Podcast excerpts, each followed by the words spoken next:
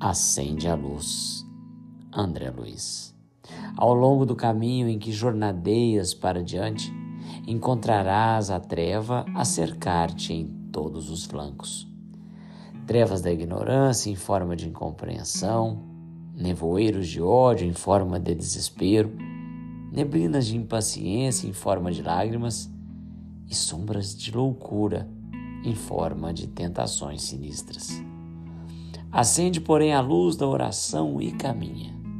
A prece a claridade que te auxiliará a ver a amargura das vítimas do mal, as feridas dos que te ofendem sem perceber, as mágoas dos que te perseguem e a infelicidade dos que te caluniam. Ora e segue adiante.